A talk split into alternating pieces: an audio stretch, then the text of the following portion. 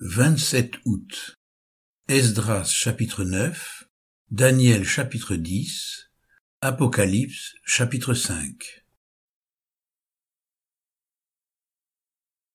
Esdras chapitre 9 Après que cela fut terminé, les chefs s'approchèrent de moi en disant, Le peuple d'Israël, les sacrificateurs et les Lévites ne se sont point séparés des peuples de ce pays, et ils imitent leurs abominations, celles des Cananéens, des Étiens, des Phérésiens, des Jébusiens, des Ammonites, des Moabites, des Égyptiens et des Amoréens. Car ils ont pris de leurs filles pour eux et pour leurs fils, et ont mêlé la race sainte avec les peuples de ces pays. Et les chefs et les magistrats ont été les premiers à commettre ce péché. Lorsque j'entendis cela, je déchirai mes vêtements et mon manteau, je m'arrachai les cheveux de la tête et les poils de la barbe et je m'assis désolé. Auprès de moi s'assemblèrent tous ceux que faisaient trembler les paroles du Dieu d'Israël à cause du péché des fils de la captivité. Et moi je restai assis et désolé jusqu'à l'offrande du soir.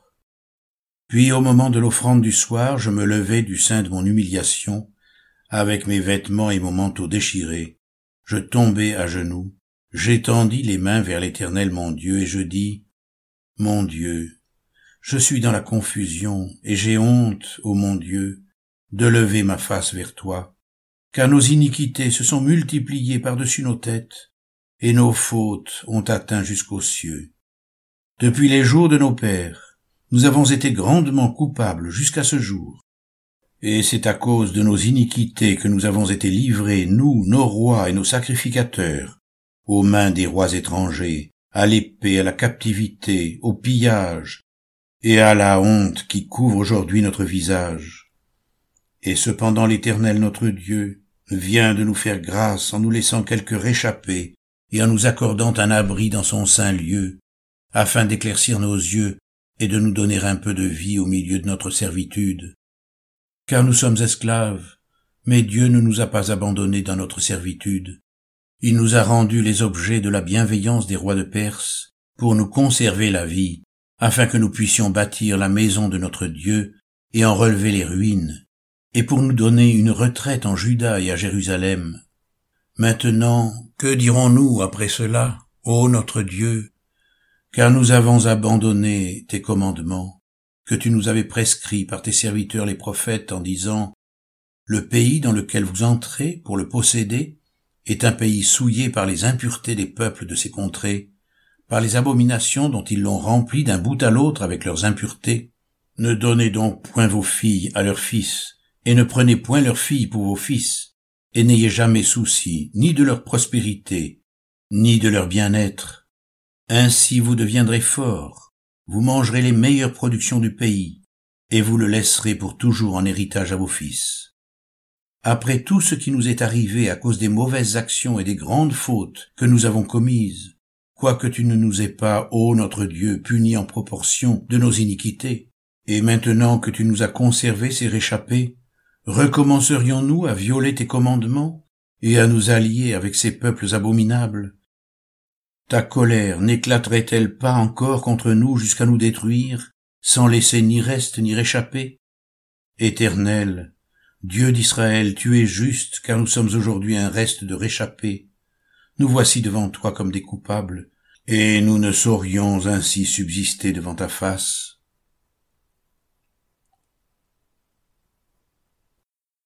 Daniel chapitre 10 La troisième année de Cyrus, roi de Perse, une parole fut révélée à Daniel qu'on nommait Belshazzar.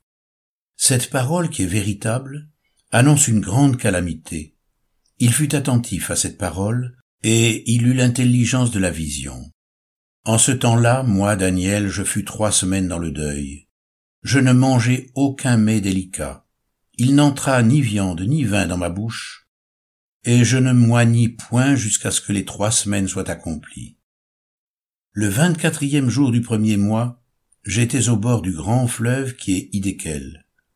Je levai les yeux, je regardai, et voici, il y avait un homme vêtu de lin, et ayant sur les reins une ceinture d'or du phase. Son corps était comme de chrysolite, son visage brillait comme l'éclair, Ses yeux étaient comme des flammes de feu, ses bras et ses pieds ressemblaient à de l'airain poli, et le son de sa voix était comme le bruit d'une multitude. Moi, Daniel, je vis seul la vision, et les hommes qui étaient avec moi ne la virent point, mais ils furent saisis d'une grande frayeur, et ils prirent la fuite pour se cacher. Je restai seul, et je vis cette grande vision. Les forces me manquèrent, mon visage changea de couleur, et fut décomposé, et je perdis toute vigueur. J'entendis le son de ses paroles, et comme j'entendais le son de ses paroles, je tombai frappé d'étourdissement, la face contre terre. Et voici, une main me toucha, et secoua mes genoux et mes mains. Puis il me dit, Daniel, homme bien-aimé, sois attentif aux paroles que je vais te dire, et tiens-toi debout à la place où tu es, car je suis maintenant envoyé vers toi. Lorsqu'il m'eut ainsi parlé, je me tins debout en tremblant. Il me dit, Daniel, ne crains rien, car dès le premier jour où tu as eu à cœur de comprendre et de t'humilier devant ton Dieu, tes paroles ont été entendues, et c'est à cause de tes paroles que je viens. Le chef du royaume de Perse m'a résisté vingt et un jours, mais voici, Michael, l'un des principaux chefs, est venu à mon secours, et je suis demeuré là auprès des rois de Perse. Je viens maintenant pour te faire connaître ce qui doit arriver à ton peuple dans la suite des temps, car la vision concerne encore ces temps-là. Tandis qu'il m'adressait ces paroles, je dirigeais mes regards vers la terre et je gardais le silence. Et voici, quelqu'un qui avait l'apparence des fils de l'homme toucha mes lèvres. J'ouvris la bouche, je parlais, et je dis à celui qui se tenait devant moi, Mon Seigneur, la vision m'a rempli d'effroi, et j'ai perdu toute vigueur.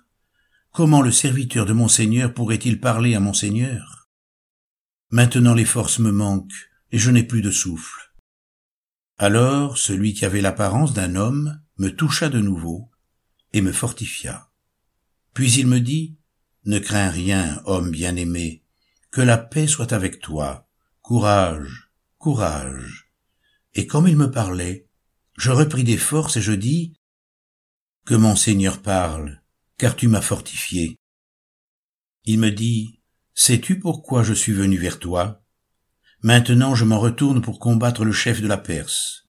Et quand je partirai, voici, le chef de Javon viendra. Mais je veux te faire connaître ce qui est écrit dans le livre de la vérité. Personne ne m'aide contre cela, excepté Michael, votre chef. Apocalypse chapitre 5 puis je vis dans la main droite de celui qui était assis sur le trône un livre écrit en dedans et en dehors, scellé de sept sceaux. Et je vis un ange puissant qui criait d'une voix forte, Qui est digne d'ouvrir le livre et d'en rompre les sceaux? Et personne dans le ciel, ni sur la terre, ni sous la terre, ne put ouvrir le livre ni le regarder. Et je pleurai beaucoup de ce que personne ne fut trouvé digne d'ouvrir le livre ni de le regarder. Et l'un des vieillards me dit, Ne pleure point. Voici, le lion de la tribu de Judas, le rejeton de David, a vaincu pour ouvrir le livre et ses sept sceaux. Et je vis, au milieu du trône et des quatre êtres vivants et au milieu des vieillards, un agneau, qui était là, comme immolé. Il avait sept cornes et sept yeux, qui sont les sept esprits de Dieu envoyés par toute la terre. Il vint, et il prit le livre de la main droite de celui qui était assis sur le trône. Quand il eut pris le livre, les quatre êtres vivants et les vingt-quatre vieillards se prosternèrent devant l'agneau, tenant chacun une harpe et des coupes d'or remplies de parfums, qui sont les prières des saints. Et ils chantaient un cantique nouveau en disant, Tu es digne de prendre le livre et d'en ouvrir les sceaux, car tu as été immolé, et tu as racheté pour Dieu par ton sang des hommes de toute tribu, de toute langue, de tout peuple et de toute nation. Tu as fait d'eux un royaume et des sacrificateurs pour notre Dieu, et ils régneront sur la terre. Je regardai, Et j'entendis la voix de beaucoup d'anges autour du trône, des êtres vivants et des vieillards, et leur nombre était des myriades de myriades, et des milliers de milliers. Ils disaient d'une voix forte, L'agneau qui a été immolé est digne de recevoir la puissance, la richesse, la sagesse, la force, l'honneur, la gloire et la louange.